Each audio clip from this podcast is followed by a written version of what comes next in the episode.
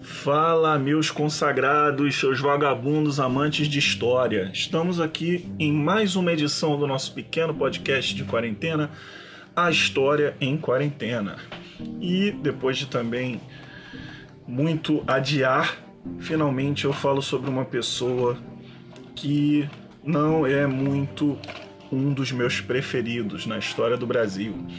E também vamos entrar de cabeça na história do Brasil, que é o que muita gente também me pede para fazer. Não é uma coisa que eu tenha tanta familiaridade, desde a faculdade que eu não estudo muito isso, mas graças a pesquisas incessantes aí a gente está de volta para trazer sempre o melhor trabalho para vocês, porque é disso que eu gosto, de levar conhecimento para vocês nesse momento de quarentena, para que vocês fiquem em casa e dê tudo certo na vida de todo mundo, que a gente possa escapar dessa ileso e seguro e muito feliz. Vamos recuperar isso aí, galera.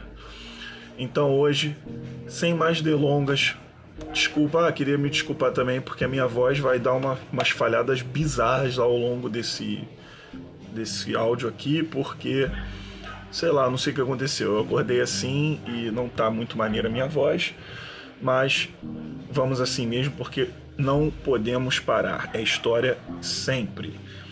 E hoje a gente vai falar sobre Getúlio Vargas. Sim, galera, aquele Getúlio, presidente do Brasil por duas oportunidades. Ditador, pai dos pobres, mãe dos ricos, a gente vai saber disso tudo e o porquê dessas alcunhas. E um pouco mais como se deram os períodos que levaram até o Vargas no poder. Depois disso, o que, que aconteceu? Vamos, vamos dar uma pincelada nisso tudo. Claro que cheio de generalizações, cheio de, enfim, informações capengas, mas é porque isso aqui não é um trabalho de historiador. Isso aqui é o nosso trabalho para levar um pouco mais de conhecimento e informação para a galera que não tem obrigação de saber de história. Então a gente tem que dar uma diminuída na erudição, ok? Então tamo junto, vamos nessa. Cara, para falar da era Vargas, que aconteceu de 1930 até 1945, ou seja, 15 aninhos no poder aí, a gente vai ter que voltar muito no tempo. Então a gente vai falar sobre o que se convencionou chamar de República Velha. O que é a República Velha? Por que a República Velha? Né? Porque existiu um Brasil, segundo os historiadores, antes de Vargas e depois de Vargas. Por quê? A Revolução de 1930 deu uma nova roupagem ao que a gente chama de república ela vai explicar melhor um conceito de república com um pouco mais de democracia, com um pouco mais de participação popular em certos momentos, né? Em outros nem tanto. Mas por que, que a república velha é tão velha assim? Eu acho que a gente tem que tratar a República Velha como uma república ainda sendo construída, passo a passo, a passinhos de bebê, entrando num esquema do que é ser Brasil, o que é ser a República do Brasil. Então a gente tem que voltar logo depois da proclamação da República. A gente vai falar da República Velha em dois momentos, tá? A República da Espada e as oligarquias cafeeiras. A República da Espada, gente, em 1889, logo após a proclamação, até a posse do primeiro presidente civil brasileiro. Foi Prudente de Moraes em 1894. Então, em 1889, assume, assume um, um, uma duplinha dinâmica de marechais. O Marechal Deodoro da Fonseca, que foi sucedido pelo Marechal Floriano Peixoto, tá? Esses caras, depois de, esses caras, depois de alguma articulação política bizarra, eles governam através de uma espécie de dominação de setores do exército, né? Por que isso? Por que, que o exército estava tão forte? Porque foi um golpe militar, gente. Não deixem ninguém falar para vocês que o processo de proclamação da República foi romântico, foi uma coisa maravilhosa, que o povo estava lá bradando a plenos pulmões: Brasil, Brasil. Isso não aconteceu. Galera, muito dificilmente ao longo do nosso, da história do nosso país, a população de fato teve alguma participação constante e importante. E quando tentou fazer isso, muitas vezes foi brutalmente reprimido. Tá? Então, nossa primeira república, a República da Espada, com um nome muito sugestivo, né, fazendo alusão aos floretes dos marechais, aquela coisa toda do militar, ela existiu a partir de um golpe militar. Tá? A República foi criada a partir de um golpe. O povo via aquilo acontecer sem voz. Não teve nenhuma chance de falar, não tinha nem oportunidade de falar, nem condição de se manifestar a respeito daquilo. Então isso já diz muito como nossa, o, nosso, o nosso Brasil começou a ser construído, né? em que bases isso foi possível. Então, é uma dominação dos setores do exército, porque eles visavam essa centralização de poder, porque eles tinham medo de duas coisas. Na verdade, de três coisas. A primeira coisa seria a volta da monarquia, né? Porque um golpe ele pode ser revertido, como a gente já viu inúmeras vezes. E a monarquia voltar não era o que a população queria, isso quase certeza que não. Muitos ainda eram ligados à monarquia, muitos ainda eram monarquistas ferrenhos, mas a grande maioria da população era contra, né? Principalmente uma monarquia já cansada e extremamente corrupta em muitos momentos. Né? É, então esse medo da monarquia voltar ele era muito real, mas também eles tinham medo de revoltas dentro do nosso território, né? principalmente por conta desse racha político que existia entre monarquistas e não monarquistas, né? que inclusive foram pauta durante todo o período regencial, por exemplo. Pesquisem isso. Ou talvez a gente volte a falar disso em algum momento. É, então, a partir dessas revoltas, um terceiro medo era de cisões no território como aconteceram também nas revoltas separatistas e tal. Bom, agora que nós somos uma república, eu também vou me declarar uma república. Eles não queriam isso. Então, o momento era de mobilizar setores militares, né, que já muito consagrados desde a Guerra do Paraguai, é, e aí tomar o poder através desse golpe, tá? Então, foi isso a República da Espada. Alguns escândalos, incompetências. Pesquisem melhor, porque eu só vou dar o gostinho aqui para vocês, ó. Delícia de período. Ve vejam isso. E agora um período mais bizonho ainda, que foi o período das oligarquias cafeiras. O que, que eram as oligarquias cafeiras? A afinal, né? A gente sempre ouve falar ah, porque o período oligárquico, ah, porque isso, ah, porque café com leite, ah, porque política dos governadores. A gente vê isso, isso cai muito em vestibular, galera, pelo amor de Deus. Se vocês estiverem vendo isso, lendo, lendo, lendo, lendo, ouvindo essa parada, cara, estuda isso porque cai, porque é um período muito interessante da nossa história. Não é interessante em si estudar, porque isso é bem chato, diga-se de passagem sem ofensa a quem gosta, mas eu não gosto. Mas meio que semeou todas as discórdias que viriam depois. Então isso é sempre legal. Como eu falei no, no podcast da Primeira Guerra, eu gosto dos respiros, aquela respirada funda antes do mergulho. E a gente pode falar que as oligarquias foram vários respiros antes de vários mergulhos diferentes na história desse país. Então o que, que acontece? Cara, é um período em que as oligarquias, né, as elites regionais cafeeiras, elas se concentravam em dominar a política do país, certo? E qual era a principal elite regional cafeeira, né? Era, eram os paulistas, né, gente? Os paulistas eram representantes ferrenhos das elites do café, os barões do café, os coronéis, né? E que, que essa dominação representava para o país? Simples. Política do café com leite. Gente, o que, que era a política do café com leite? São Paulo e Minas, que eram as forças políticas dominantes. O São Paulo com o café e Minas com o grande, como grande produtor de leite da região, se revezavam na presidência através de uma espécie de acordo mútuo, né?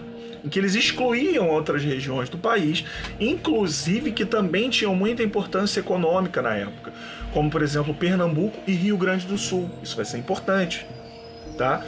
É, e o período foi cheio de desmandos políticos, é, alienação da população.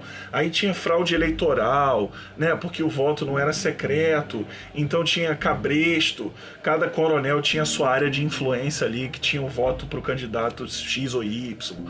É, currais eleitorais, né, que justamente eram essas áreas de influência, muita truculência, é, excluía do processo, do processo a maioria da população, que era pobre, analfabeta e não tinha recurso. Né? Então, isso é muito importante da gente entender. O pessoal trocava voto por vaca, trocava voto por rádio, trocava. É, era, era muito bizarro, porque todo mundo sabia em quem todo mundo ia votar, então era muito fácil você abordar essas pessoas com violência, com ganhos pessoais, isso acontecia direto, tá? Só que aí veio mais uma coisa incrível um jogo do jogo político brasileiro. Se vocês acham que impeachments recentes né, de Collor e Dilma são bizarros, a maneira como acontecem, antigamente era golpe, cara. O pessoal ia lá e tomava. Mas vamos entender mais ou menos como que isso se dá, ok? Vamos lá. Aconteceu uma crise, cara, uma crise muito estranha que era uma galera muito, como é que eu posso dizer assim, a crise aconteceu por conta de uma pequena desavença, né, do presidente em exercício, né, o presidente atual, um cara chamado Washington Luiz, né, que era paulista, ok? Então, basicamente ele teria que nomear um presidente mineiro, né? Ia falar lá para o governo de Minas o governador, né? Lembra que a política dos governadores, os governadores eram muito fortes, né? Os governadores iam lá e ó, quem é que vai ser o presidente dessa vez? Aí tinha lá uma eleiçãozinha de mentira e o cara entrava, tá?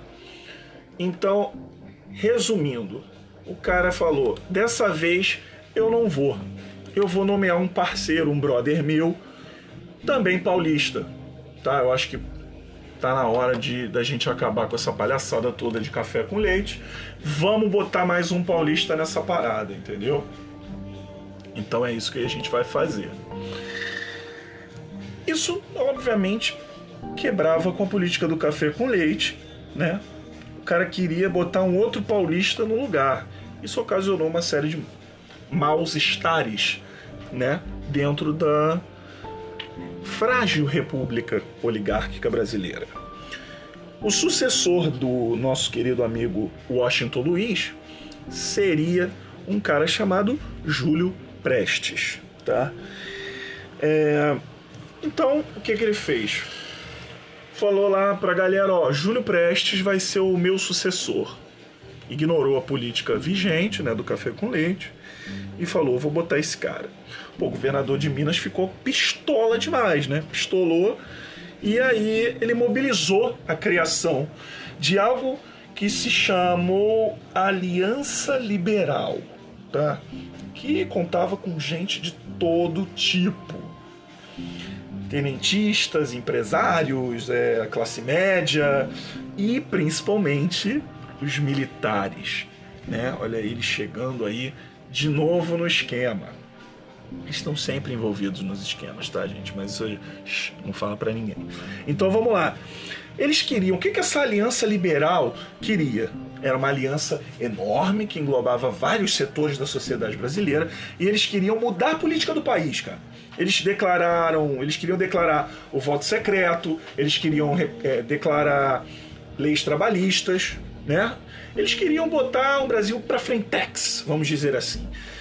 E aí o que, que eles fazem? Eles lançam o pequeno, a pequena cegonha Getúlio Vargas como candidato a presidente. Agora, bom, como assim? Getúlio Vargas? Sim, senhora, Getúlio Vargas, que era gaúcho de São Borja. Lembra quando eu falei lá atrás que essa galera do café com leite se organizava a revelia de alguns locais que também eram muito fortes economicamente e estavam sim descontentes com toda essa situação, como Pernambuco e Rio Grande do Sul. Certo? Então, gente, Getúlio Vargas foi lançado como candidato a presidente da Aliança Liberal. Foi uma articulação mineira para destruir essa política do café com leite, mas ao mesmo tempo enfraquecer um pouco essa hegemonia política da elite paulista. Então eles colocaram um gaúcho, nosso querido Getúlio, Getulinho Vargas, e como vice, um cara chamado João Pessoa Cavalcante de Albuquerque. Um cara que era pernambucano na verdade não era exatamente pernambucano. Ele morreu em Recife, tá? Mas ele era do município de Umbuzeiro, do estado da Paraíba, representando aí, como não, o os governadores nordestinos. Isso é muito importante, tá? É, inclusive hoje em dia, João Pessoa, capital do estado da Paraíba. Então, o Nordeste e Rio Grande do Sul estavam finalmente representados, ok? Só que aí o que, que acontece? Esses caras, essa bela chapa de gaúcho, paraibano, contra o nosso querido Júlio Prestes, paulista, perdeu. Perdeu para o paulista que eles estavam tentando de tudo para que não entrasse na presidência. Perderam nas urnas para esse cara, nas urnas, né? Isso aconteceu nas eleições de março de 1930. Júlio Prestes venceu a eleição e tomaria posse logo adiante, né? Só que aí o que, que acontece? Uma série de coisas muito estranhas, tá? O nosso querido amigo João Pessoa, foi assassinado. Foi assassinado por um cara chamado Duarte Dantas. Duarte Dantas matou a tiros, se eu não me engano, pesquisem isso, matou a tiros João Pessoa, de quem ele era adversário político, tá? Era um advogado, um jornalista que era apoiado pelos coronéis, ou seja, acompanhado de perto pela elite que eles estavam, eles, a Aliança Liberal, estava tentando derrubar, tá? Esse cara foi lá e matou o vice do Vargas, João Pessoa. Muitos dizem, tá? Muitos dizem que ele foi morto por conta de uma carta que, rece... que era uma história muito estranha da mulher do Duarte Dantas ou o cara tava tendo um caso com a mulher. Pesquisa essa parada que é muito interessante, cara. É muito bizarro, um crime absurdo. João Pessoa morreu por um cara apoiado pelo representante, por representantes fiéis da República Velha, ok? Então, pô, foi um prato feito, né, cara, pro governo federal do ainda presidente Washington Luiz ser o responsável, né? Ele que queria colocar o amigo que essa altura já tinha sido eleito presidente. Então o governo federal foi responsabilizado, cara. É óbvio. Foi uma articulação estranhíssima de interesses loucos, tiros e porrada e bomba. O cara foi lá e foi responsabilizado. O que, que essa responsabilidade do governo federal de Washington Luiz fez? Cara, a morte do presidente, do nosso querido presidente da Paraíba, não o presidente do Brasil, é o governador é, João Pessoa, foi o estopim, né, cara? Foi o que rolou para acontecer a Revolução de 30, né? Então, isso deu à Aliança Liberal muita força, cara. Principalmente através de uma rede de alianças e influências militares para depor o Washington Luiz, cara. Entendeu? Vocês estão entendendo? Estão acompanhando ou tá muito confuso? antes da posse do Júlio Prestes. Se você tira o Washington Luiz, o trono, vamos dizer assim, fica vago. E foi aí que a Aliança Liberal e Vargas se juntaram com os militares para tirar o Washington Luiz do poder. Ele foi inclusive ficou preso no Forte Copacabana, galera.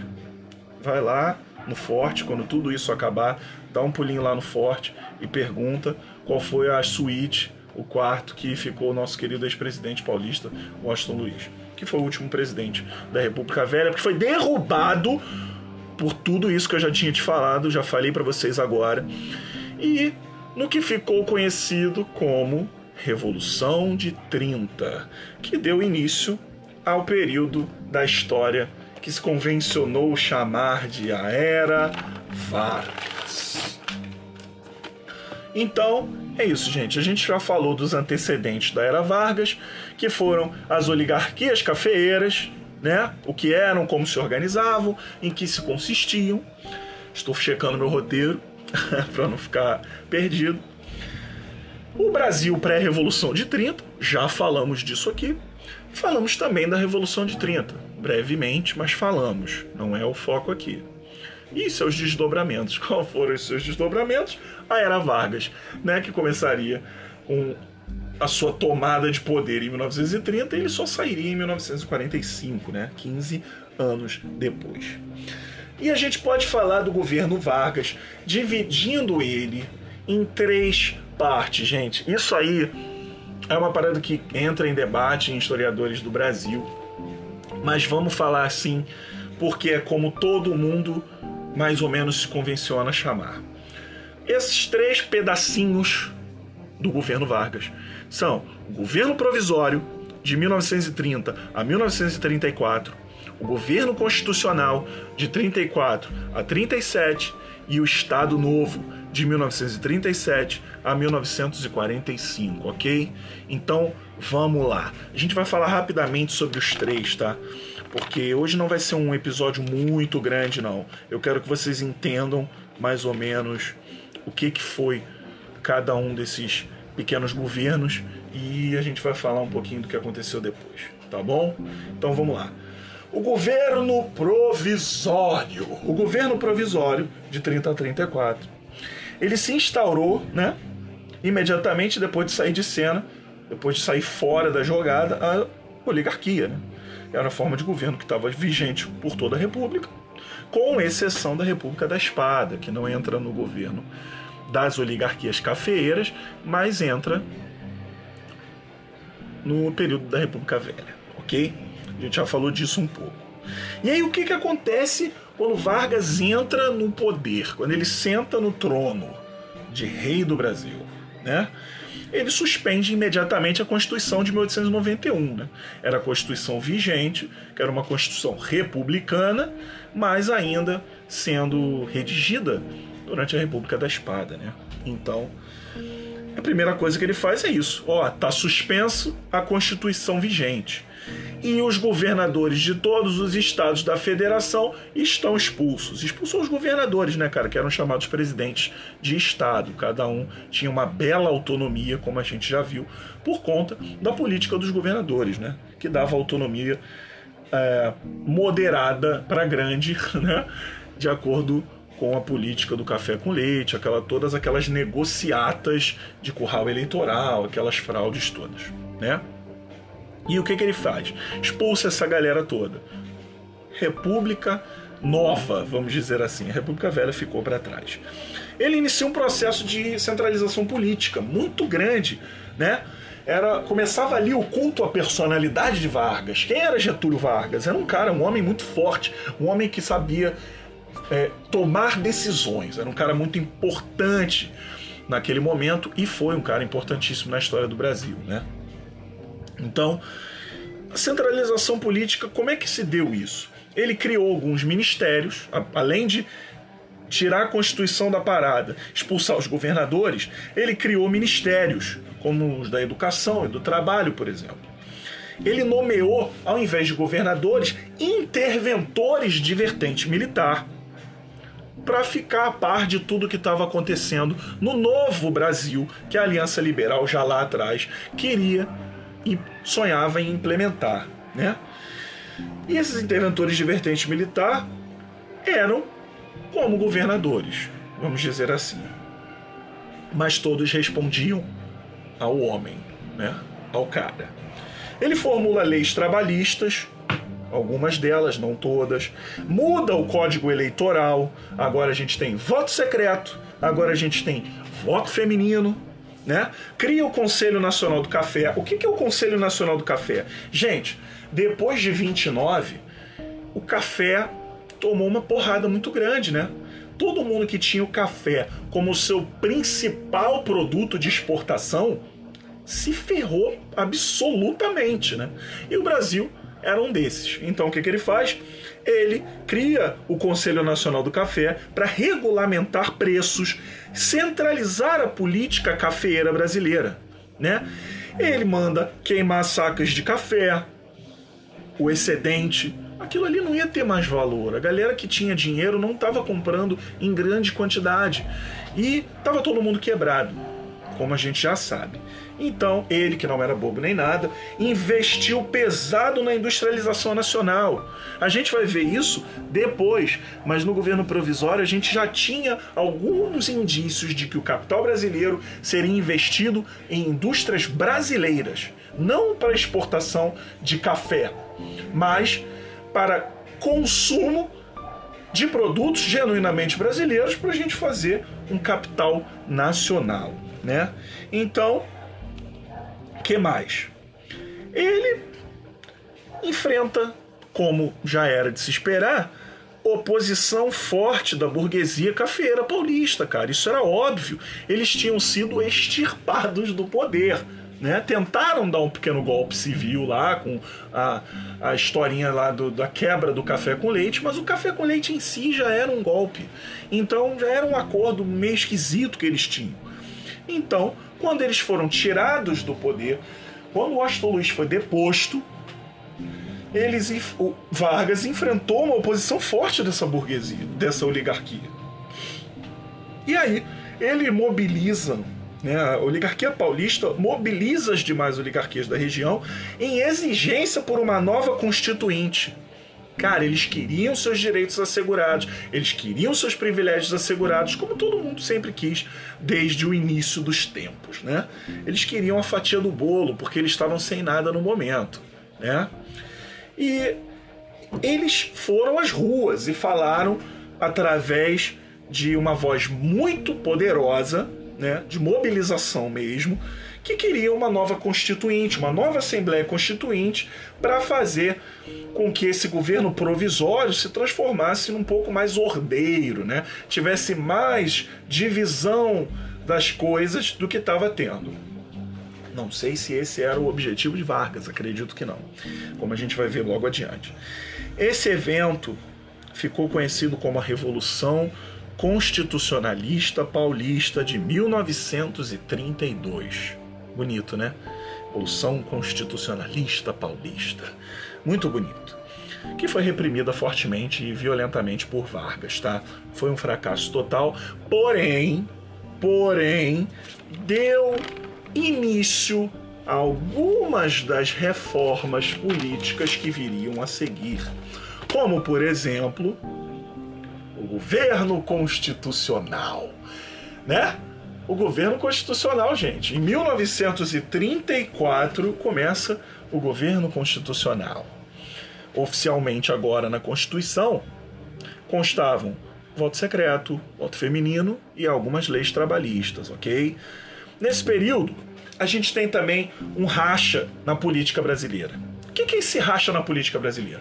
Gente, porque nessa época, vamos pensar, em Mussolini na década de 20, com o fascismo dominando a Itália, tá?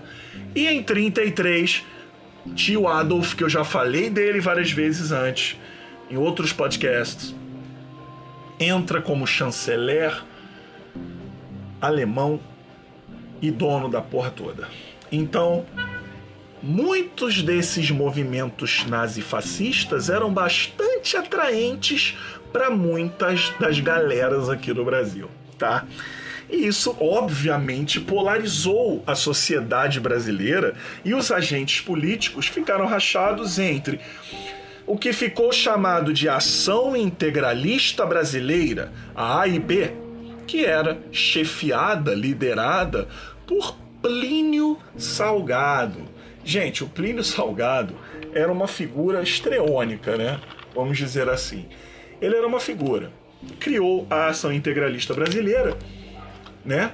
Ele, que era paulista, diga-se de passagem, criou a Ação Integralista Brasileira com forte inspiração fascista, gente. Tá? É, ele era um cara de extrema direita, ele foi do Partido Nacionalista Católico, ele era um cara muito estranho, tá? E tinha relações próximas com Getúlio Vargas. E do outro lado, liderada por alguns nomes, mas principalmente por um cara chamado Luiz Carlos Prestes, o homem de frente do Partido Comunista Brasileiro, estava a Aliança Nacional Libertadora, a ANL, que predominantemente continha quadros de centro e esquerda e tinha, vamos dizer assim, o oposto do arcabouço teórico dessa galera. Eles queriam algo bem próximo do comunismo. Tá? Não era exatamente o comunismo, mas tinha lá as suas, vamos dizer assim, inclinações, não é mesmo? Então, em 1935, ou um pouco antes disso, o nosso querido amigo Getúlio Vargas, por medo de uma ameaça à ação integralista brasileira, ele manda fechar a ANL. E Luiz Carlos Prestes pistola, também um homem, um grande homem brasileiro, um cara sensacional em muitos momentos da história que sofreu o pão que o diabo nós vamos falar um pouco disso mais tarde. Ele cria ou lança a intentona comunista, né? que queria tomar o poder e implementar o comunismo em um governo ainda um pouco frágil, né? controlada pelo governo, com violência e perseguição, muitos mortos, ok? Foi esmagada e aí, o que que acontece? Gente, esse caso é um dos meus favoritos, tá? É um dos meus favoritos, sério. Galera, sério, o plano Cohen é sensacional. O que que acontece com o plano Cohen? O mandato do Vargas ele estava quase chegando no final, né? Isso já em 1936, 1937, né? O mandato estava chegando no final. Cara, alguma coisa de bizarro aconteceu foi enviado uma carta, um ofício com um suposto golpe, um suposto é, uma insurreição comunista assinado por um suposto espião soviético chamado Cohen, tá? E aí isso veio à tona, foi um escândalo na época, uma coisa meio bizarra. E o mundo já estava, né, depois de nazifascismos e coisas, e a gente está falando de véspera de Segunda Guerra Mundial, né? É, Hitler já estava perseguindo os comunistas há muito tempo, Mussolini também, a mesma coisa. É, na Polônia também o governo bastante é, autocrático, vamos dizer assim, estava com sérios problemas em relação a essa luta contra o comunismo. E aí cai essa bomba no governo brasileiro, né? E esse nosso querido Cohen, o famigerado espião soviético que tinha assinado a carta, que, promov que promovia ódio, que prometia invasões ao território brasileiro, aquela coisa toda. Cara, isso não passou de uma artimanha, de uma articulação política, né, para deter mais poderes para o Vargas em meio a essa confusão toda. O chamado golpe, entre muitas aspas, foi anunciado através de uma carta, como eu já falei, que foi escrita por ninguém menos que Olímpio Mourão Filho. Guardem esse nome porque é muito importante. Ele era um militar ligado à AIB, cara. E, consequentemente, ligado a Vargas, que tinha uma simpatia pela AIB de Plínio Salgado. Né? é, com consentimento de Vargas. Então Vargas estava sabendo de tudo isso. Foi uma articulação política para ele se manter no poder. Né? E falando bastante, um pouco mais sobre esse é, nosso querido Olímpio Mourão, é, ele teria envolvimento, não, teve envolvimento sério na ditadura militar iniciada em 64. Foi um dos articuladores do golpe. E tendo inclusive presidido o Superior Tribunal Militar de 67 a 69 durante o governo Costa Silva. Ou seja, um figurão militar com fortes tendências ao fascismo. Né? A história, gente, ela é cíclica. Entende o que eu quero dizer? Vargas depois voltaria. Muitos dos caras que apoiaram Vargas depois apoiaram o governo militar. Depois fizeram uma cisão e criaram o PTB e outras coisas que a gente vai falar mais para frente. Mas assim, a história, se ela não for entendida, compreendida, ela é repetida, feita de ciclos. Não esqueçam disso. O Olímpio Mourão é um grande exemplo disso. Um canalha em 1937, um canalha em 1964. Então, Canalhas envelhecem, mas per permanecem canalhas, tá? É, o episódio, como eu já disse, ficou conhecido como Plano Cohen, tá? E é só isso que a gente vai falar sobre o governo constitucional. Não tem mais muita coisa para falar. Agora a gente vai falar finalmente sobre o período mais interessante do governo Vargas, o Estado Novo. Gente, depois do Plano Cohen, né, documento secreto que foi elaborado pelo Exército Brasileiro e o Olímpio Mourão e tal, simulando uma revolução comunista, né? Que o Plínio Salgado também, inclusive, estava por trás disso tudo, estava a par da coisa toda. Né? Então, basicamente, Vargas, Olímpio Mourão e nosso querido Plínio Salgado, Anauê, pesquisem, foram os detentores dessa pataquada, dessa loucura chamada Plano Cohen. Deu certo e Vargas ficaria no poder por mais oito anos, de 1937 a 1945. Ele implementou o Estado Novo e, de fato, uma ditadura no Brasil.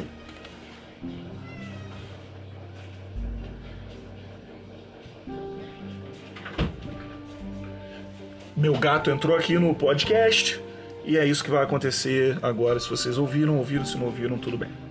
É, então, o que, que é o Estado Novo? É a ditadura. Mas a gente pode chamar de ditadura civil? A gente pode chamar de ditadura civil-militar? Talvez, mas vamos tentar entender um novo conceito. Vamos lá. O que, que acontece quando Vargas entra nesse esquema de ditador? Cara, ele fecha o Congresso. Primeira coisa, fecha o Congresso, coloca interventores de sua confiança em todos os estados brasileiros, como ele já tinha feito antes, mas agora apoiadíssimo pelo exército, né? E ele faz da figura dele o símbolo do poder. Como ele faz isso, professor? Eu vou explicar agora. É uma ditadura não convencional, cara. É uma ditadura que, de modo que a gente não pode tratar ela como militar ou civil-militar apenas. Ela foi uma ditadura personalista. O que é uma ditadura personalista, professor? Cara, é uma ditadura ou uma forma de governo onde todos os poderes e a sua legitimidade elas estão, elas estão sobre a batuta da personalidade do, do líder, né? Olha que, que bizarro isso relacionado ao nazifascismo.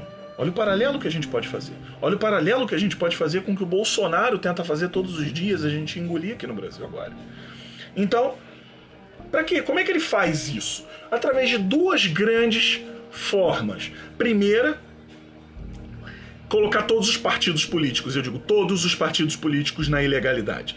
Segunda coisa é reforçar a figura gigantesca dele, Vargas, através das políticas voltadas para censura e sufocamento da imprensa.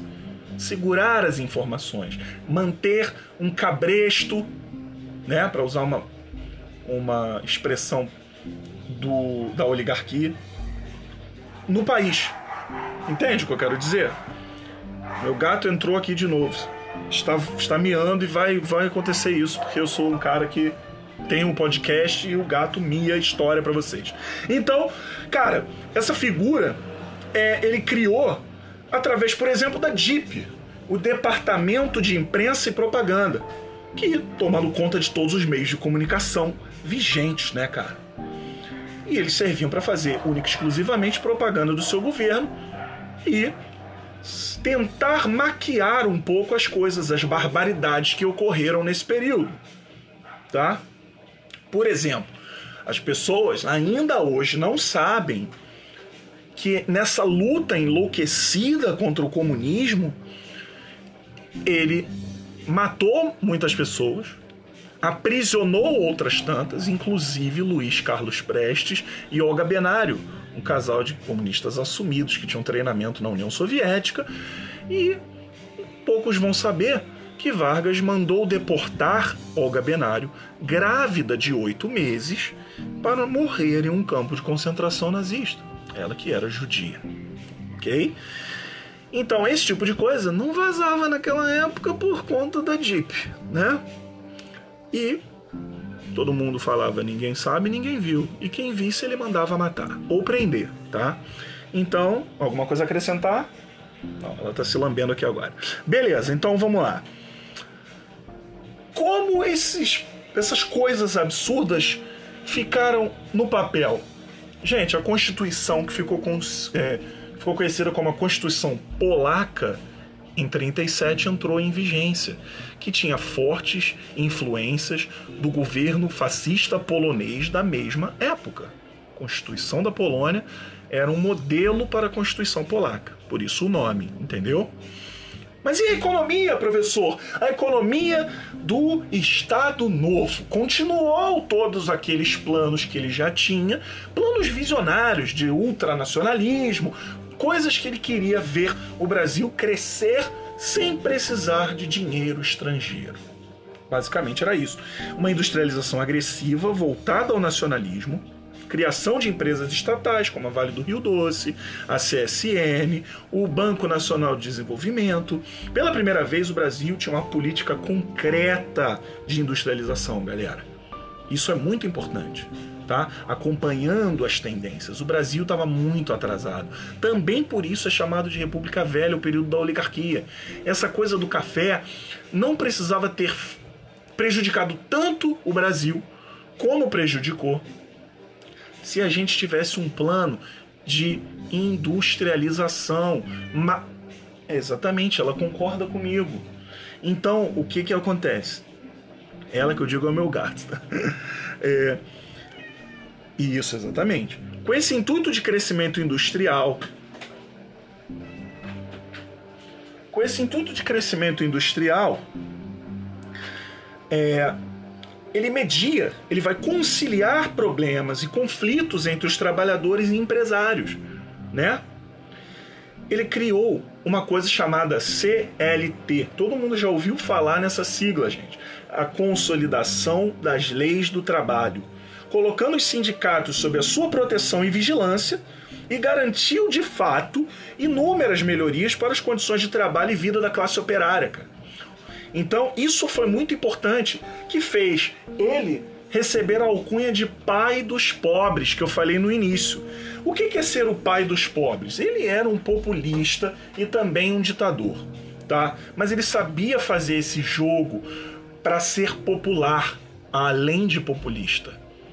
Duas palavras diferentes, galera. Popular, populista, ok? Pesquisem isso. Então, o que, que a gente pode falar? Ele era o pai dos pobres porque ajudava os trabalhadores. Mas lembra do outro? Mãe dos ricos. Por que mãe dos ricos? Porque ele queria criar, substituir de fato uma elite cafeeira por uma elite burguesa industrial, tá? Então, após a eclosão de Vargas, tá, gente? Vamos falar já no final, porque eu já tô de saco cheio. Após a eclosão da Segunda Guerra Mundial, cara, ele teve o auge da oposição, né? A galera queria um pouco mais de uma coisa chamada democracia, né? E os desmandos finalmente chegaram ao, ao auge, né?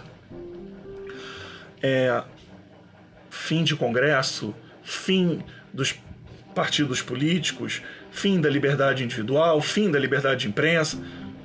Nem todo mundo gosta disso, né, gente? Então vamos lá. Teve o auge da sua oposição política e as vozes da democracia, apoiada por diversos setores da sociedade brasileira, eles ganham força. E aí se dá um golpe de Estado, que eu não vou falar aqui agora, porque não é o, o importante aqui. E o nosso querido general Eurico Gaspar Dutra assume o poder. Eurico Gaspar Dutra foi ministro da guerra do Vargas, tá? Só para vocês ficarem bem espertos, a história é cíclica. Ele assume o poder depois de ameaçar, olha só que interessante, vazar informações sobre a verdadeira história do plano Cohen. Olha que interessante, não é mesmo? Um cara queria dar uma rasteira no outro. Isso é nem um pouco raro na política brasileira. Mas então, galera, é isso que tem para hoje. Essa foi a era Vargas e tudo nela contida. Fiquem em casa. Eu amo todos vocês. Muito obrigado por me aguentarem até aqui. Um beijo e fui.